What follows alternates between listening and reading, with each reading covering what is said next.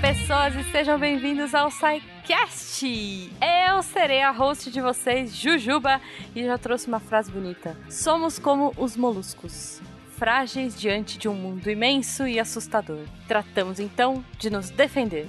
Construímos conchas duras de palavras. Frase do Rubem Alves. Uau! Olha só. É. Eu pensei que tu ia falar que era todo mundo diferente, mas ainda assim parecido. Não, vamos descobrir no episódio. Olha. Olá, pessoas. Aqui é o Caio Ferreira, falando de Belém do Pará. E, e é hoje que a gente vai falar de presidente, chapeiro e vilão do Homem-Aranha. Meu Deus. É, hoje. Nossa, gente. É quase isso, quase isso. Olá, queridos ouvintes do SciCast. Aqui é Rita Isaka, aqui de São Paulo. E todo molusco é meio mole, mas nem tudo que é meio mole é molusco. A Rita parou, quase mandou um Questcast ali. Eu, eu hesitei Sim. E eu acertei e está tudo certo. Tá tudo certo. Oi, gente, aqui é a Thaís falando dos Estados Unidos. E eu não sei se todo mundo é velho que nem eu, mas eu ainda gosto do povo povo. Ai, saudades, povo povo. morreu já. Saudades, povo povo. Morreu. O povo Morreu. Que morreu já faz uns 13 Povo anos. Paul né? era o maior vencedor Que- de bolão, velho. Descanse em paz, povo povo, ainda mora no meu coração. Fala pessoal, tudo bem? Aqui é o Werther Kroling falando de Nanuque, Minas Gerais. E essa pauta demorou mais do que eh, o segundo lugar de uma corrida de lesmas. Nossa. Pior é que É, sim, mas tudo bem. Verdade, verdade. Na verdade, a gravação, né? A gra- É isso que eu ia falar, a gravação, Gravação, a gravação. durou. E diretamente da Fenda do Biquíni, aqui é Marcelo Guaxinim. E cada dia que passa eu entendo mais no Lula Molusco. Também, pior que sim, é bem isso. Você está ouvindo o porque a ciência tem que ser divertida.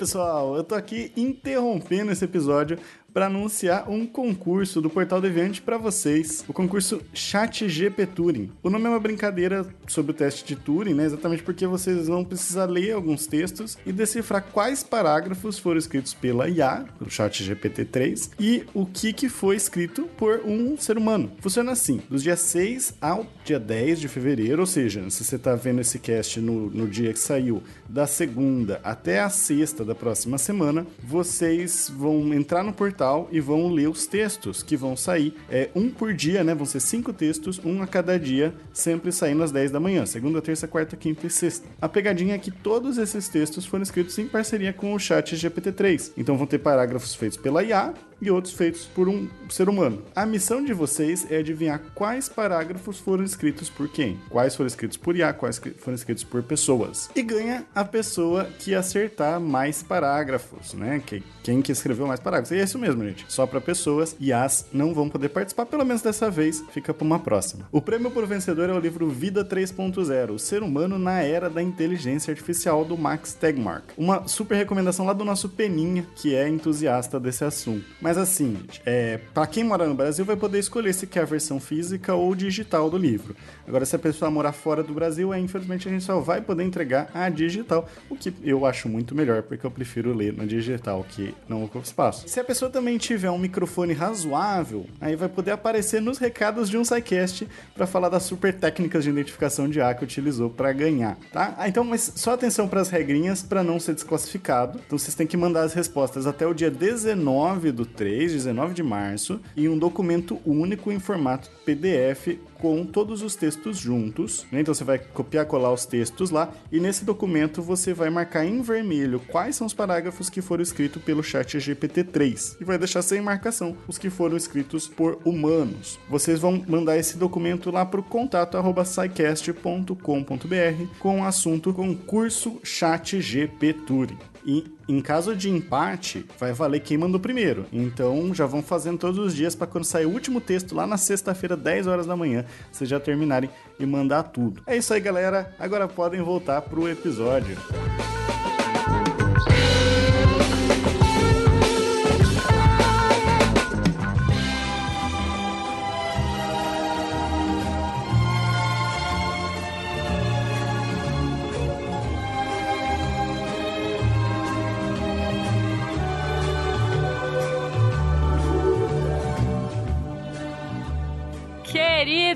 queridos e queridas, estamos aqui hoje para falar de moluscos. Olha só, será que, será que a gente sabe o que são, onde vivem, do que se alimentam, alimentam o quê? Enfim, tô curiosa é, para acompanhar aí e, e ficar embasbacada, tô com essa palavra hoje, com as explicações de vocês, porque eu tenho certeza que eu vou sair daqui, é, eu, eu entro achando que eu sei e saio descobrindo que eu sei muito pouco. Então, por favor, me, me é, impressionem.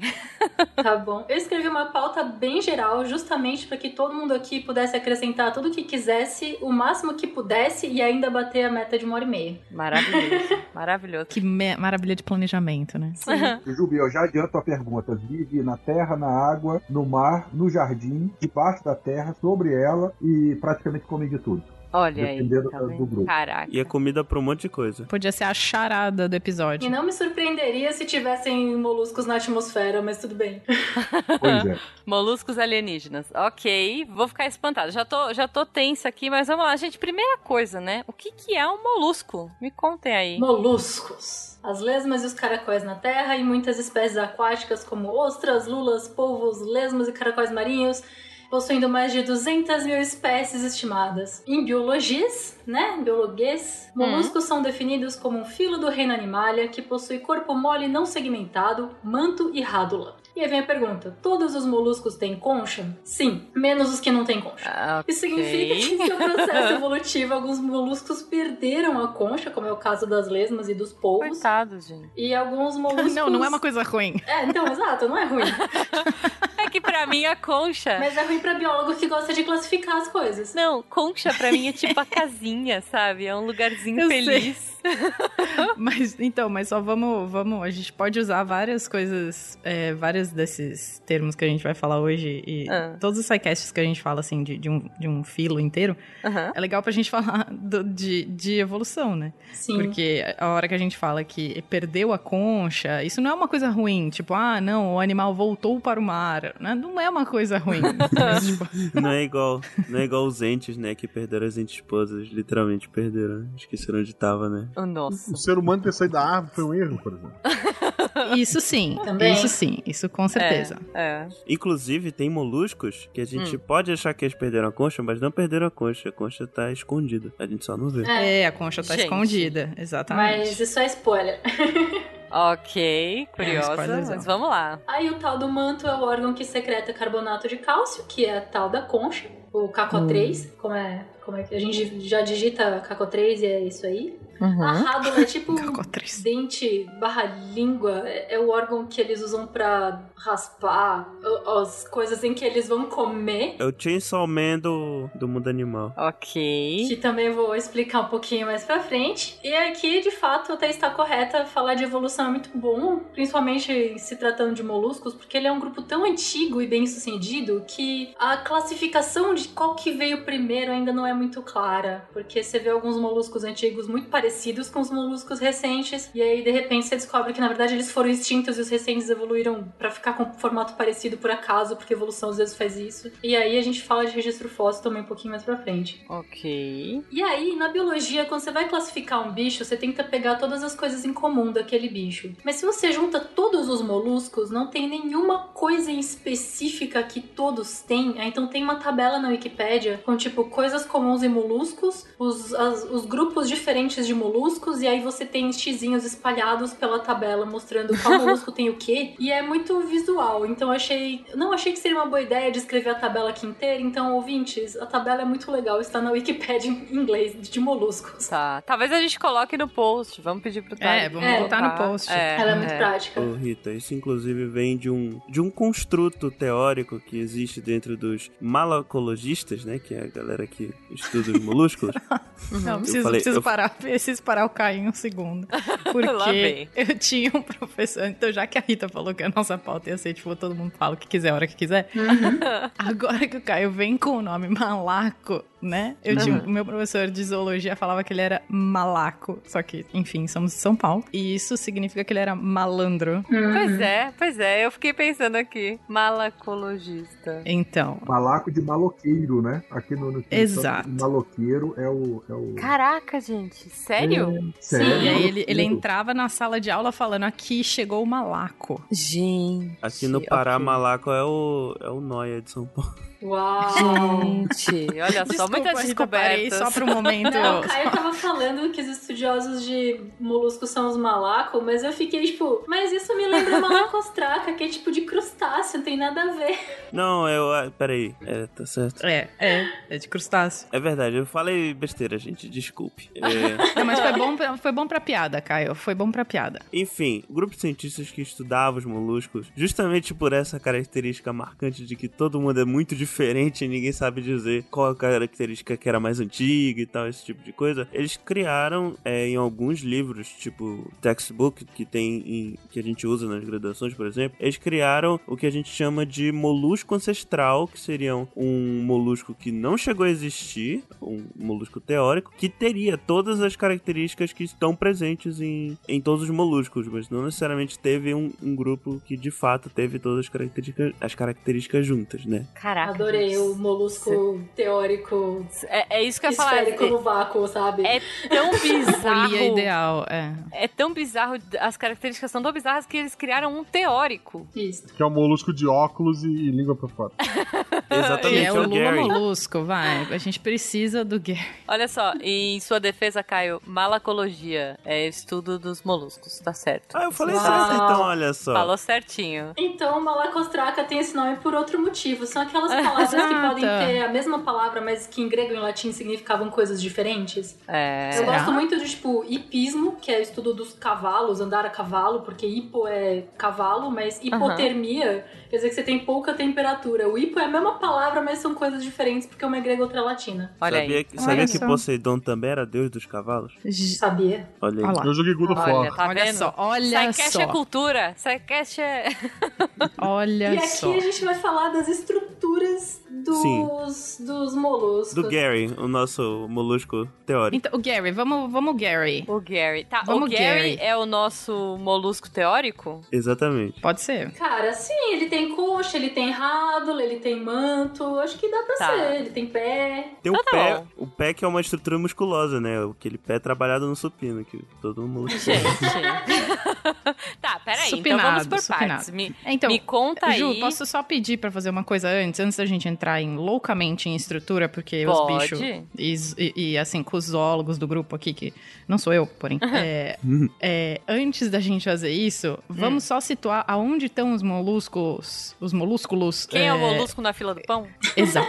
Tá. Quem é o molusco conta. na fila do pão? Vamos, vamos só fazer isso e eu vou pedir pros zoólogos do grupo fazerem isso. Quem é, quem é o molusco na fila do pão? Quem ele vem antes de quem? Ele veio depois de quem? É que ele é um animal que a gente vê vários deles sendo super complexos e aí os meninos vão explicar essa contradição depois. Uhum. Mas são animais que dentro do filo tem animais muito simples que Tá. seguem uma linha meio linear de tipo você tem esponjas, você tem você tem é, esses animais bem mais simplesinhos e eles Uhum. começam a ficar mais complexos numa linha meio linear. Uhum. Só que aí você enfia alguns animais nesse grupo que são o paradoxo que, tipo, polva, lula, a gente vai dar esse spoiler daqui a pouco. Ok. Então eles estão entre. Ah, eles estão entre os, as planárias, né?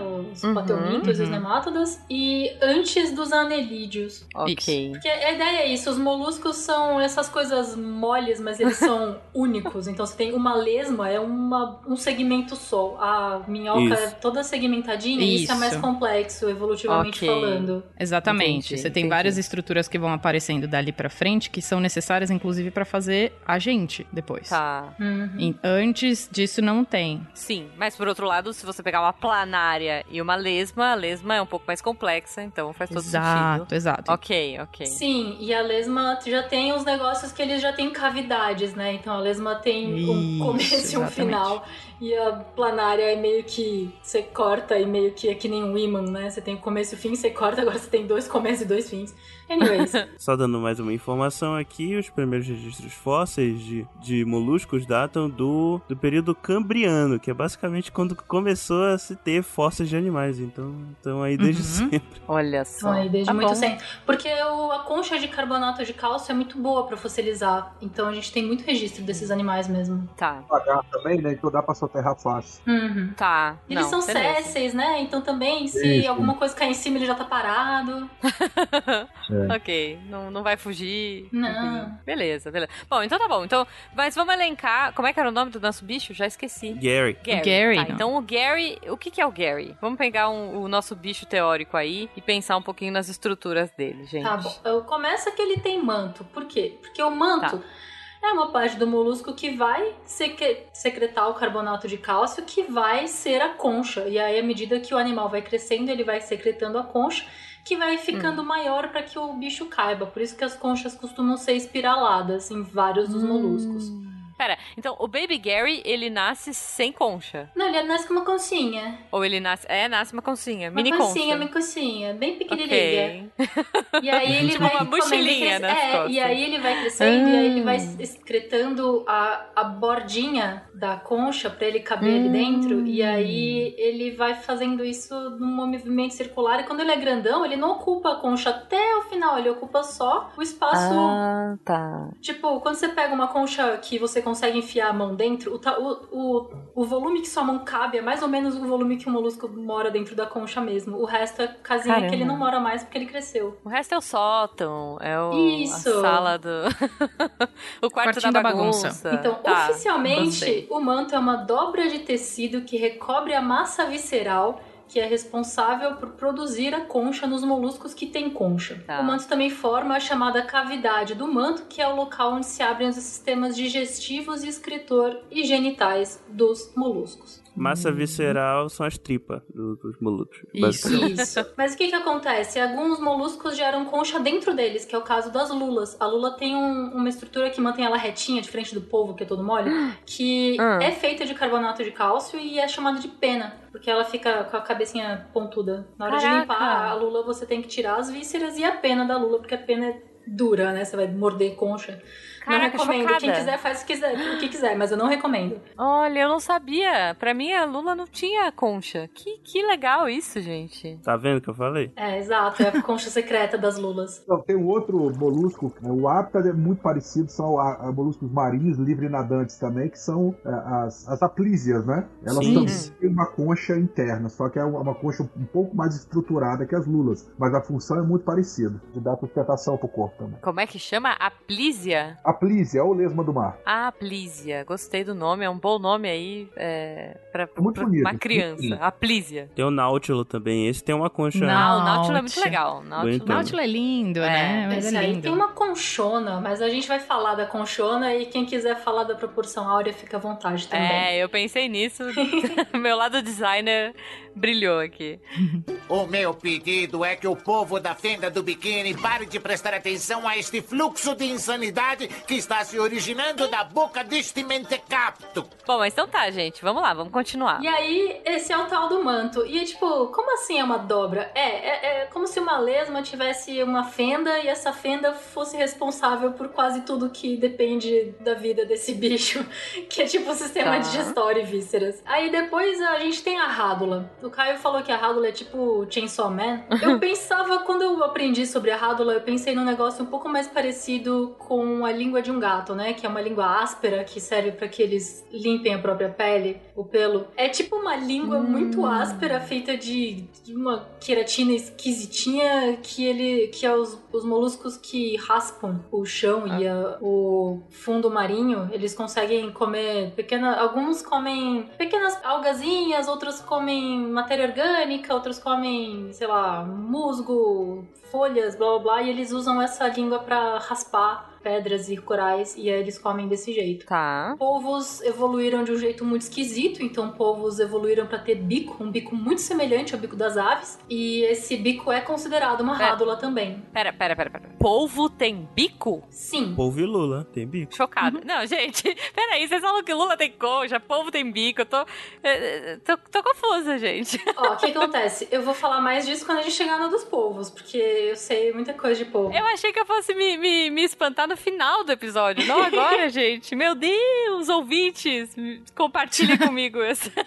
Mas, tipo, o polvo tem aquela cabeçona mole, aí tem os Tá. oito braços dele, e no centro dos oito braços embaixo é a boca dele. Mas se você olhar, tem de fato um bico. E é tipo a parte de cima, a parte de baixo, pontudinho, duro e que ele usa pra Gente. comer coisas, sementes e coisas assim. Tem, tem uma foto aí no Discord, mas pesquisa no Google, porque é muito fácil de achar o bico do polvo. Caraca, gente. É o bico do polvo mesmo. Uhum. Vocês, já, vocês não viram o Piratas do Caribe, o segundo filme? Tem uma hora que o Kraken abre a boca, ele tem um bico. Ah, mas falar que o Kraken é um molusco é complicado, porque às vezes o Kraken é um crustáceo, às vezes o Kraken é só um monstro cutulesco. Ah, não sei se o, o, o, o Kraken é um bom exemplo. Então, mas é daí que vem uma referência, porque eles pegaram uma referência do que existe, ó. Eu quero dizer pro ouvinte que eu pesquisei aqui bico do polvo e que ele tem um bico tipo passarinho mesmo, gente. Caraca, eu estou chocada.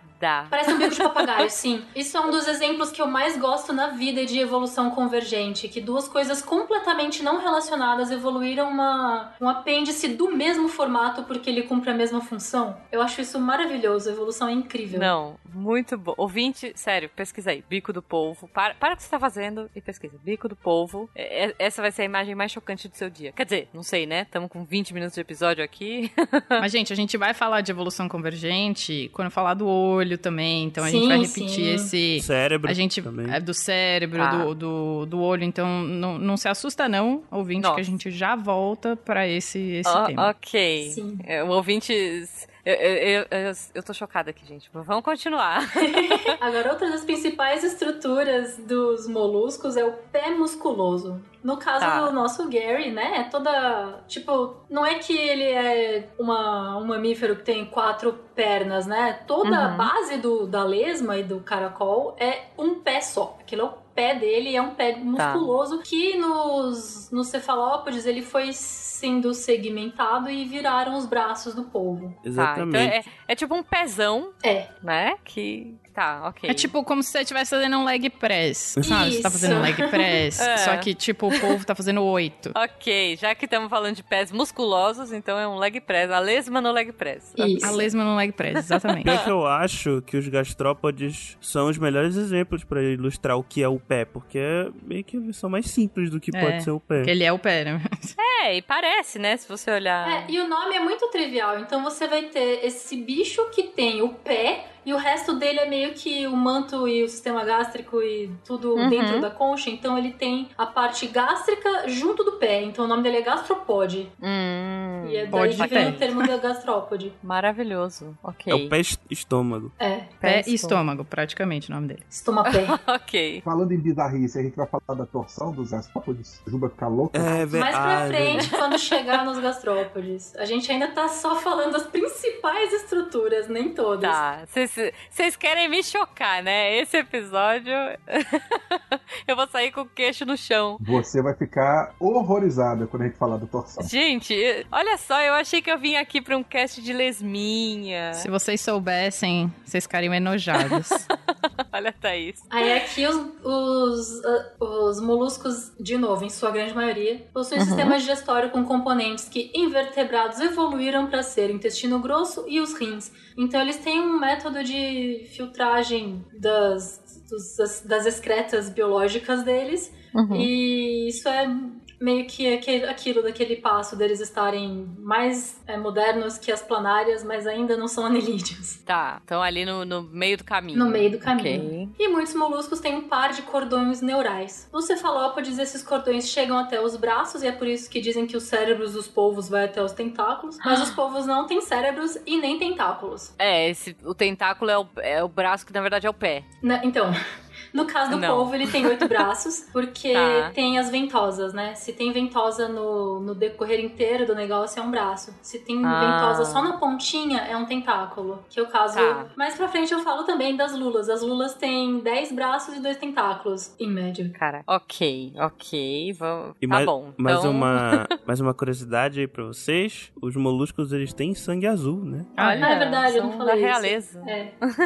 Mas são todos? Que eu saiba, são todos, porque ao invés deles terem a hemoglobina, que, dá o, o- que ajuda a dar cor vermelha pro nosso sangue, eles têm a hemocianina, né? Que o nome Ah, já é indica da, da Uhum. cor azul. Que massa. Gente, é, é um bicho meio alienígena, né? Sim. Sim. Já tô, ok. Um bicho tem pé musculoso e bico e. Ok, vamos lá. Pé musculoso. Já, já abracei a bizarrice. Vambora, que mais, gente? E aí? Bom, a gente já falou um pouquinho de onde eles vivem, né? Mas me falem um pouco, um pouco mais aí das. Eles vivem no mundo todo e se alimentam de tudo. Fim. Fim. É, o Werther Ok. okay. já falou isso, né? Que eles estão em todo canto, comem de tudo e são comidos por quase tudo também. Que beleza. Eles são, Exatamente. são flex. Isso é a flex. consequência de ser um animal tão antigo, né? Uhum. Então, quando você chega num ambiente novo, você vai competindo por espaço e recursos e de repente você tem moluscos que vivem principalmente em ambiente aquático marinho, ou você tem moluscos que só vivem em ambiente terrestre, você tem moluscos que só vivem em, em lagos e rios. Mas, como as coisas que vieram antes, tudo veio do mar, então os moluscos vivem principalmente em ambientes marinhos, com um volume enorme de espécies lá no mar. E a gente está considerando ambientes marinhos muito diferentes entre si. Então você tem entre moluscos morando em fontes hidrotermais de 200 graus Celsius ou até na parte interna de geleiras que estão abaixo de 0 graus Celsius. Caralho. Ouvintes, se vocês não sabem, né, a, a 0 graus a água congela, mas a água salgada congela a menos 4, a menos 3. Então você tem lugares muito frios. Não, e lugares muito profundos também, né? Sim, Não só, né? É. Grandes profundidades também. Fontes hidrotermais costumam ser em grandes profundidades, mas isso é bom reiterar. Em ambientes terrestres, os principais exemplos são as lesmas e os caracóis. E... Ou seja, vivem nos jardins. Exatamente. alheios. E a principal diferença entre um caracol marinho e um caracol terrestre é a capacidade osmótica, né? O quanto que o caracol consegue lidar com o sal no ambiente dele. Porque na, na, na terra, Ó. né? Você vê uma lesma, você joga sal nela, ela morre. Ela perde toda a água. Tadinho. Não façam isso, tá? Não, Não É arrependo, tortura. me arrependo, mas quando eu era criança eu já fiz pra ver. É muita maldade. É gente. muita não maldade. façam isso, sério. Mas Tadinho a lesma marinha não tem problema com o sal do mar, por exemplo. É verdade. É, olha só. As propriedades osmóticas dela são muito eficientes. Uma outra diferença de gastrópode marinho para terrestre também é na quantidade de carbonato, consequentemente no peso da concha e no tamanho do animal também. A gente tem gastrópode Isso. marinho. é, todo mundo já deve ter visto em filme, né, que os caras fazem berrante com aquela concha enorme lá do, do, do e tal. Como o mar é uma grande fonte de carbonato de cálcio, esses animais eles têm uma capacidade muito grande, né, de incorporar e fazer concha. É, no ambiente terrestre, a disponibilidade já é muito pequena, praticamente só da alimentação do bicho. Então, a concha de um gastrópode terrestre, perdão, ou de um bivalvo de água doce, ou um gastrópode de água doce, geralmente ela vai ser mais fina, mais quebradiça, um pouco mais frágil em comparação a esses animais que vivem no ambiente marinho. É, quando você vê um caracolzinho de jardim, você consegue pegar ele entre seus dedos e apertar, ele faz plec. Ai. Tadinho, não faça isso. Não faça isso, mas é possível. Você pode pegar a concha vazia já, não precisa matar o bichinho. Tá bom, melhor. Não, Mas pensa, fazer ele isso, foi lá. você pega uma conchinha do mar, você consegue quebrar ela na mão, cara, é, é difícil. Mesmo um bivalvezinho, um vongo ali da praia, é difícil quebrar na mão a concha. É difícil, é difícil. É. E assim, não, não quebre concha de, cara, de caramujo, caracol, assim, sem saber pegar. Pode ser um, um caramujo africano e pode pegar algumas doenças só de fazer isso. É verdade. Cuidado com os parasitas que os moluscos carregam, eles têm, são patógenos complicados. Exatamente. E é pra isso que eu tô aqui, inclusive, pra falar disso. ok. A concha do molusco urbano, ela faz som de cidade? Põe na orelha, ela faz uma buzina, talvez. É uma Tem sempre alguém questão. xingando, né? No, É. Quando põe no. Buzina, é. É ambulância. Gostei. É, ambulância. Gostei, gostei. Todo mundo parou pra pensar, né?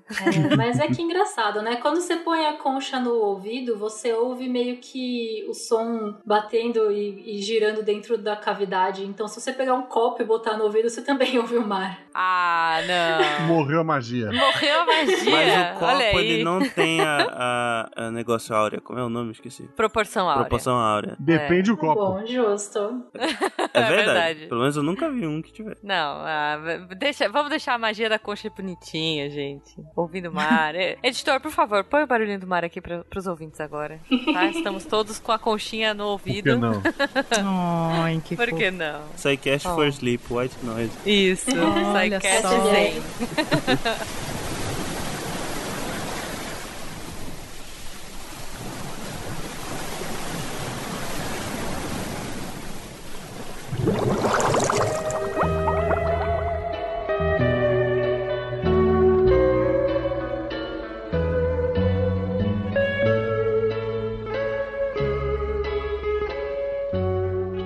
Ok, bom, beleza, já, já curtimos um pouco, deu pra uf, dar uma respirada aí. É, acho que já entendemos um pouquinho a estrutura dele. Bom, então assim, resumindo o primeiro bloco, a gente viu aí as partes de um molusco.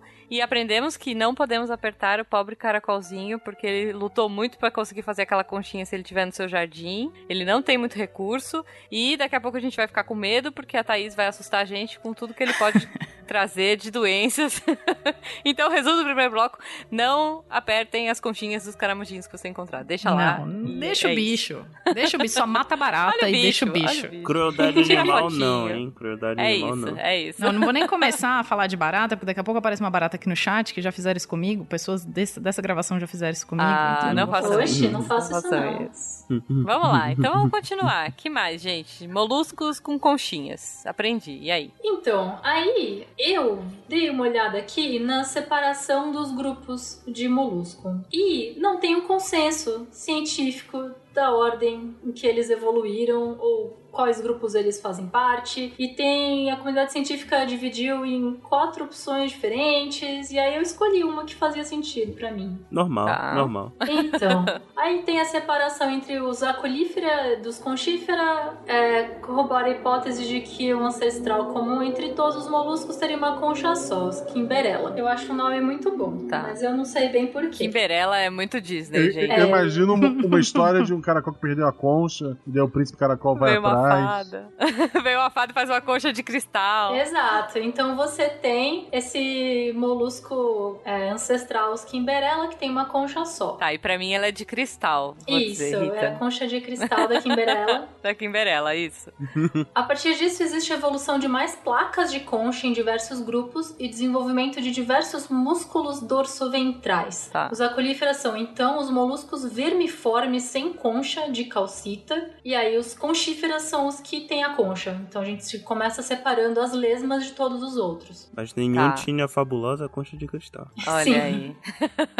E aí, os critérios de separação dos moluscos têm a ver com o formato da concha, com a localização do manto, é, de Uhum. quantos e aonde ficam seus músculos dorsoventrais e a complexidade de seus sistemas vasculares. E os Kimberella são hipotetizados em serem parecidos com os gastrópodes atuais. Então, o Gary é de fato um exemplo bom de um Kimberella genérico aí. Imagina o Gary com concha de cristal agora. Ah, lindo. Cara, essa imagem. Tem uma imagem no post, ouvintes. E a gente. Eu vou pedir pro Tarek colocar também no episódio pra vocês acompanharem um pouquinho isso que a Rita tá falando. Isso, são as propostas atuais de cladística dos molúsculos por é, Vaninger e Wolester em 2018. E dessas opções A, B, C e D, eu tô indo com a D, que separa os acolífera dos conchífera. Então Tá. aí os sem Ou seja, conchas os que com têm concha. concha. É, É, é mais, parece fácil. Faz mais sentido. Faz mais sentido. Porque assim, todas essas opções têm todos essas, esses grupos que a gente vai falar agora, mas eles são separados evolutivamente por clados diferentes, né? Por bracinhos diferentes da árvore evolutiva. E esse é o que eu acho que é mais fácil de explicar verbalmente pra galera que não tá vendo a imagem. Tá. Então agora vê- chegamos com os grupos diferentes de moluscos. Começando com os aplacofora.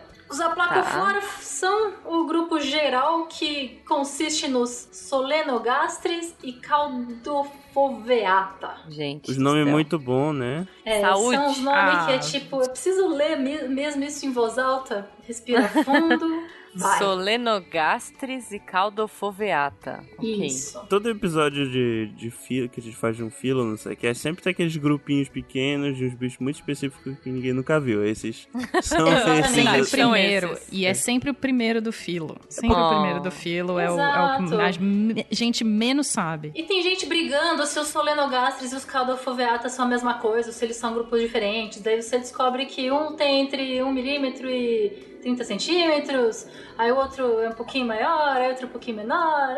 Essa. Eles são um negocinho, ó. São moluscos pequenos e vermiformes, vivendo em profundidades entre 200 e 3 mil metros, sendo encontrados até em fossas mais profundas do que isso. Eles são bentônicos. Ah, eles têm cerca de 280 espécies dos solenogastres descritas, entre 1 milímetro e 30 centímetros, com o corpo coberto de escamas ou espículas de aragonita, que é uma forma de, aragonita? De carbonato de cálcio que não é com a calcita. A aragonita tem uma estrutura molecular um pouco mais frágil. Só uma dúvida, a calcita, se não me engano, é o que os vikings usavam, não era? Pra navegar? Não, calcita é o carbonato de cálcio com uma estrutura chamada calcita. Sim, então, mas é uma rocha. É uma rocha. Sei lá. É uma E- rocha sedimentar. Eu tô olhando pro Jujubu e ele tá concordando. tá com consultoria É uma rocha. online. É É um mineral, desculpa. Ele falou, não é uma rocha, é um mineral. Fa- Fala pra ele que é uma pedra. A pedra. É. Não, mas peraí. Pelo que eu saiba, PHD em série Vikings, eles usavam a calcita pra ajudar nas navegações, pra conseguir olhar pro sol sem olhar diretamente e saber onde ele estava, se localizar. Interessante, ó. Espero que eles Bom. não tenham que não tenham machucado nenhuma concha, nenhum Assim, molusco no processo da gravação. teoricamente seria fácil de achar calcita, né? Porque moluscos são fontes Uhum. de calcita, então. Sim, então. É por isso que me chamou a atenção. E aí os caldofoveata têm cerca de 180 espécies, eles têm entre 2 milímetros e 15 centímetros e eles têm microespículas e escamas de quitina. E é por isso que tem gente que quer separar eles em dois grupos diferentes. Então, visualmente pro, pros ouvintes, imagina um vermezinho. É basicamente isso que, que parece. Tem essas estruturas que a gente mal consegue identificar porque o bicho é muito pequeno, mas visualmente pro ouvinte é um vermezinho. É um É. vermezinho. Ok. Aí a gente fala, ninguém liga pra esse bicho. Próximo. Tadinho. Tadinho, tadinho. É, é, tipo, próximo. Temos agora os Polyplacóphora, que é o nome, o nome comum deles é Keaton, e a partir de agora eu só vou falar essa palavra porque a anterior me, me, Muito mais me dá fácil, desgaste. Mas ainda assim, eu ainda escrevi aqui que Keaton também é um tipo de túnica específica da Grécia Antiga. Olha só. Já é um bichinho mais diferentão. É um bichinho mais diferentão. Ele é um, um animalzinho que ele tem uma concha que possui oito placas segmentadas de um lado só do corpo. Então é tipo, você vai olhar na rocha, tem um- uma conchinha colada na rocha. E essa conchinha, quando você vai olhar, parece um escaminha de dragão, sabe? Um ovo de dragão colado na, na rocha. Parece um isópoda também. É uma lesma de armadura. É, mas É, a parece uma armadura também tartaruguinha, serve. gente. É, gostei, gostei. Uma lesma de armadura. E aí o nome vem disso, né? Ele tem várias placas. Então ele é o poliplaca fora. Poliplacófora. Exato. Poli, poliplacófora. Poliplacófora. Exato. E ele possui mais de mil espécies entre 3 milímetros e 30 centímetros. Tem umas bem grandonas. Olha. Ah, ele possui um único pé enorme, que é rodeado pelo manto, e esse manto é, secreta essa concha.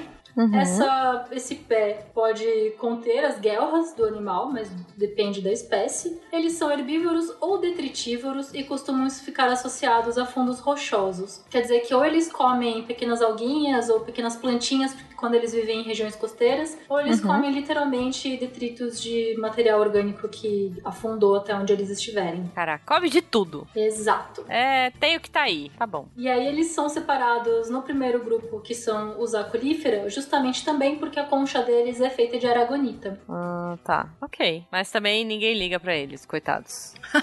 ninguém liga pra lesma de casquinha. Ah, eles pelo menos são bonitinhos. É, bonitinho, gente. Uma lesminha de casca. Fofa. Aí a gente chega nos monoplacófora. Aí agora sim já temos os conchíferos. Os monoplacófora, na verdade, são muito esquisitos porque eles são tipo uma concha única. Plá! Falando do chapeuzinho chinês. Isso. né? A gente tem dois grandes grupos, assim, o chapeuzinho chinês com o o vulcãozinho com o furo em cima e o vulcãozinho sem o furo em cima, que é o chapeuzinho chinês, assim. Sim. Ah, tô ligada. E tem uma coisa tô vendo. engraçada, né? Porque o monoplacófora, ele é relativamente fácil de encontrar na praia. O, o- a É, isso que concha eu ia dele. falar. Olhando a fotinho aqui, dá pra ver. Nossa, dá pra achar fácil. É, eles são mais comuns em encostões rochosas, né? Isso. Ah. É, achavam, na verdade, que o monoplacófora estava extinto até acharem uma espécie viva nos anos 50. Tem cerca de 30 espécies, entre 1 e 40 milímetros. Eles só vivem em altas profundidades, de 200 metros a 7 mil metros de profundidade. Ah, mas é bonitinho. É, é, mas a impressão que dá olhando as fotos é que é aquela conchinha mais comum de praia que a gente, que a gente acha. Então, não, o chapéu chinês é, na verdade, um bivalve que perdeu uma das valvas. Ele não é um Ah, monoplacófora. verdade, verdade. Falei besteira, são os afrogastrópodas, né? A fisturela e, e tal. Isso, o chapéu chinês é outra, outra coisa. E É. esses aí são de fato bem comuns. Ah, Falei besteira, tá. falei besteira, erro meu. Esses bichos que. Não, é verdade, é diferente. Tô olhando aqui o desenho aqui, é diferente. O monoplacófora ainda é muito primitivo, né? Considerando a evolução dos moluscos. E a partir daqui, a gente vai ter os animais que a gente de fato tem coisa pra falar. Tá. Tadinho desses. Esses aí são os esquecidos do rolê. São os esquecidos do rolê, tanto que eles tinham sido dados por extintos até 50 anos atrás. Não. Anos 50, anos 50 já faz 70 anos, gente. E nem Caramba. é, nem é tanta questão de ser esquecido, é porque às vezes falta pouquíssima informação, porque é muito difícil de encontrar esses animais. Exato. Hum, uhum. Então é difícil de estudar algo que a gente não tem tanto contato. Mas é Entendi. sempre legal descobrir que existem fósseis vivos, mesmo em grupos que você não esperava encontrar. Pois é, pois é. Bom, mas tá bom. É, obrigado, bichinhos que ninguém conhece. E agora a gente Adoramos tem conhecer vocês. os bivalves. A bivalve Ah, É a concha da, da Shell, as conchinhas que a gente acha na praia, os vongolis e as coisinhas legais. Então, Mexilhão, Ostra. vieira, ostra. exato. ah, ok. Tem mais de 20 mil espécies com uma gama Caramba. enorme de tamanhos, desde 1 milímetro até 1 metro e meio, habitando um ambientes metro marinhos e e de água doce. meio? É, existem algumas conchas de pérola mesmo, umas Gente. ostronas antigas que chegam a um metro e meio. Caraca, chocada. Imagina o tamanho da pérola. Sim. tamanho da minha cabeça.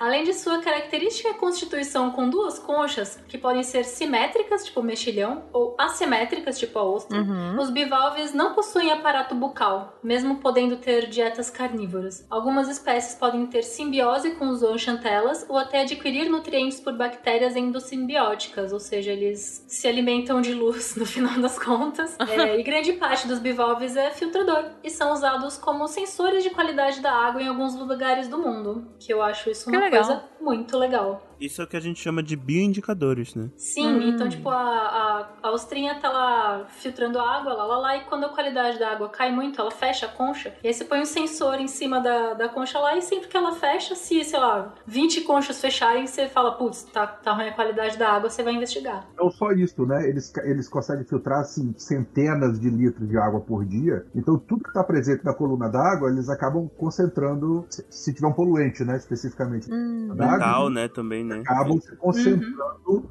é, é, que massa. no- no- no- na carne dele, né? E Uhum. pelo fato de eles serem césseis, eles vivem fixos no substrato, eles não conseguem sair nadando e fugir da fonte poluidora. Então eles são um retrato assim bem fidedigno da, da qualidade ambiental ali do, do- do ao redor onde é que eles, de onde eles habitam. Aí eu estou aqui para dizer que nem todos os bivalves são césseis. Alguns nadam e cavam, e eles são esquisitos quando eles nadam e cavam, porque você pensa, ah, é uma concha, como é que ela vai nadar? E aí ela abre e fecha a concha muito rápido e ela faz pu, pu, pu, pu, pu. É esquisitíssimo, mas é muito bonitinho e elas são muito rápidas. A minha referência maior são os bivalves de, de- de substrato consolidado, né? Os Sim.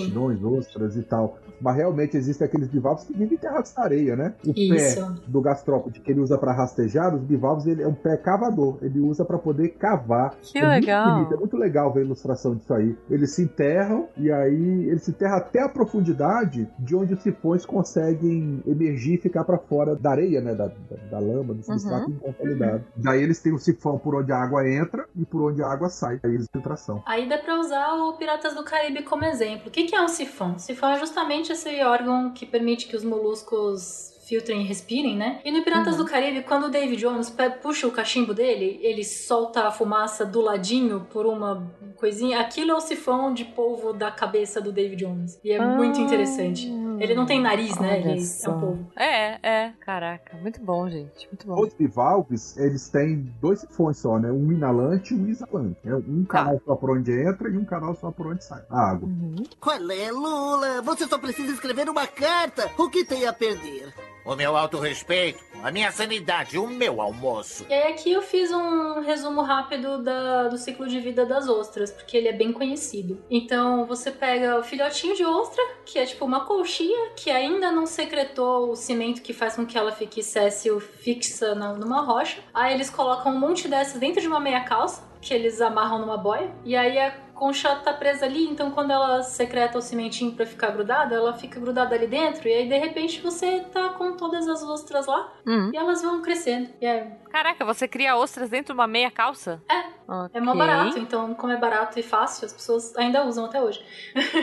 Caramba! E aí você deixa elas crescendo lá. É, e aí de repente elas estão todas grudadas na sua boia, do jeito que você queria. Que massa. Nossa, muita coisa, muita coisa. Estou absorvendo tudo. E aí tem uma técnica de engorda de ostras que eu tive o privilégio de ver lá no Quilombo do Mandira, em Cananéia, que eles pegam ostras de um tamanho específico, né? Não muito pequenas, que são não são economicamente e não as muito grandes, que são meio que as matriarcas que costumam botar bastante, é, reproduzir bastante. Eles pegam as médias e eles colocam em redes na saída do estuário, da saída do rio pro, pro, pro mar. E você tem ali muito material orgânico, mas não costuma. As ostras costumam estar sempre competindo, então às vezes elas querem muito estar ali, mas elas não conseguem. E eles deixam a rede entre marés. Então a ostra ganha muita comida, então ela engorda, mas ela também passa metade do dia fora d'água quando a maré tá baixa. Então são ostras grandes, gostosas, que aguentam muito tempo de transporte. Caraca. Porque elas já estão acostumadas a ficar fora d'água um tempo aí. Então, ó, incrível ostra do, do Mandira, são muito gostosas. E se você for até lá, querido ouvinte, lá tem pastel de ostra e é muito gostoso. Ai, gente, vou confessar que eu não tenho coragem. Caraca, pastel eu de acho ostra. É. aquele negócio viscoso, Não, mas não gostoso. dá, gente. Não dá pra mim, gente. Não dá, gente. Tentei Hum. comer uma vez Isso na é outra coisa vida. em comum entre todos Não. os moluscos. Eles têm todos a mesma textura. Então, Não, não gente, gosto. tentei comer uma vez, ainda com queijo em cima pra dar uma melhorada e não rolou. Nossa, eu Não, adoro. não. São maravilhosas. Ai, a pessoa abre, joga o limão assim. Ui, não Sim, dá. Não, eu, gente, eu só de não pensar. dá. Não dá. Não dá, não dá. Eu deixo, Não eu dá. deixo pra vocês, então. O pastel de ostra. Nunca comi ostra, só mexilhão. Não, eu, eu deixo pra vocês. O pastel de ostra, a ostra. Fica, fica com tudo, gente. Tô, tô de boa. Sobra mais. Às vezes eu mastigo o mexilhão, parece que, eu, que tem terra junto. Não, não, sei. não. Textura esquisita. Então, ele não É, tem terra, é- porque, veja bem, se tiver alguma coisa Areia, é areia, não é? mas normalmente não é areia. Às vezes é parte da rádula ou parte do manto que ele ainda tá Ui. secretando o, o carbonato de cálcio e tem um restinho. Gente, Ui, não dá pra comer animais. arrepio. Esse que é o negócio. é. Não dá pra comer animais. Não dá pra comer animais. Você sabe essas coisas todas? Desculpa, eu tô numa fase vegetariana muito foda. Claro que dá, eles são gostosos. A gente, co- eu sou carnista muito foda. Eu tô numa fase vegetariana muito foda. Que tudo quanto é coisa de animal que passa pela minha frente, tipo, é uma aula de anatomia, entendeu? Mas muitos bivalves são famosos por serem comida. Então você tem a vieira, você tem o vongole, você tem o mexilhão. Ah, é, Vieira é uma delícia. tipo, apaga tudo que eu falei antes e fala Vieira é uma E delícia. aí você tem alguns bivalves mais raros de comer, que é o caso do teredo. O teredo é um bivalve que ele mora dentro de é, troncos secos de manguezal. Caraca. Então quando você pega o tronco boiando, você abre e lá tem tipo um verme enorme que usa uma conchinha bem pequena Ui. como broca pra furar ah, o tronco apodrecendo. Ah, não, e tem, é, tem comunidades costeiras que comem o teredo. Eu sempre tive curiosidade. Ai, não, gente. Não procurei imagens, é bem nojento. Sobre o Vongole, meu pai uma vez, já aposentado, ele foi viajar com o pessoal do serviço da mãe, né? Ele fez reuniões por ano. E daí tinha lá um prato que era Vongole, e ele disse, porra, vou provar isso aqui, parece. É um prato Uhum. chique, né? Aí ele ficou É. decepcionadíssimo porque era berbigão. É Porque quê? em Floripa ele Berbigão. conhecia por berbigão, que a gente pega no, no mar, Ah. né? E Vongole é o jeito pra tornar o negócio 10 vezes mais caro. Cara. É tipo cação. É, não, é o vongole, é o berbigão gourmet. É a mesma coisa, só que com o nome. Nossa, é a mesma Perfeito. coisa que cação, pode escrever. Ah, gente, eu tô Cação, vendo aqui, é. ó. Tereda ao turu, que a gente come aqui no Pará. Olha lá, Tereda é nome daqui Ai, do Sudeste. gente, Eu não, não, sabia olha que tinha só. outro. Não, eu vou falar um negócio pra vocês. Se vocês comem teredo, Turu. ui, ai, Eu turu, nunca teredo. comi, mas eu tenho Não, curiosidade. não, gente. Eu vou não, mandar não. aqui uma. Eu nunca comi, Não. eu tenho curiosidade de comer, mas eu nunca comi. Esse é viscoso e horroroso, É, ouvinte. eu falei pra não Sério. pesquisar. Por que, que vocês foram pesquisar, Assim, eu vou mandar aqui pra vocês. Ah, ouvinte, mandar aqui ouvinte. pra vocês no Discord. Sua conta e risco. Aqui, Você ó. vai lá na praia, tem pastel de teredo. Timão e Pumba. Pensa bem. Ai, meu aqui. Deus, é muito timão e pumba. Tem gente Não aqui- dá. Não. Tem, tem a sopa de turu. Ui, eu não vou dormir essa noite de aflição, Tem a gente. sopa de A turu, gente né? tira a imagem do caminho. Tem arroz de turu, olha só. Ah, não, tá tudo bem, vambora. Tô... Aí tem gente que pega, pega direto da, da árvore e come cru. O que acontece? Lá no Sim, Maranhão. ostra, eu gosto de ostra crua, eu não comeria, mas é- a imagem é Não. meio desagradável. Não, tá bom. Teredo. Ouvinte, não, não procure. É, os bivalves têm uma série de olhos que ficam na sua abertura e podem ser extremamente assustadores de se reconhecer. Então eu pus aqui a foto de um de um de um scallop e tem vários pontinhos azuis e todos esses pontinhos azuis são olhos que são Isso é literalmente olho? é, são olhos capazes de reconhecer a variação de luz e de movimento. Gente. Que coisa do bacana. Céu. Parece literalmente Nossa. um monstro Lovecraftiano, sabe? Cutulesco mesmo.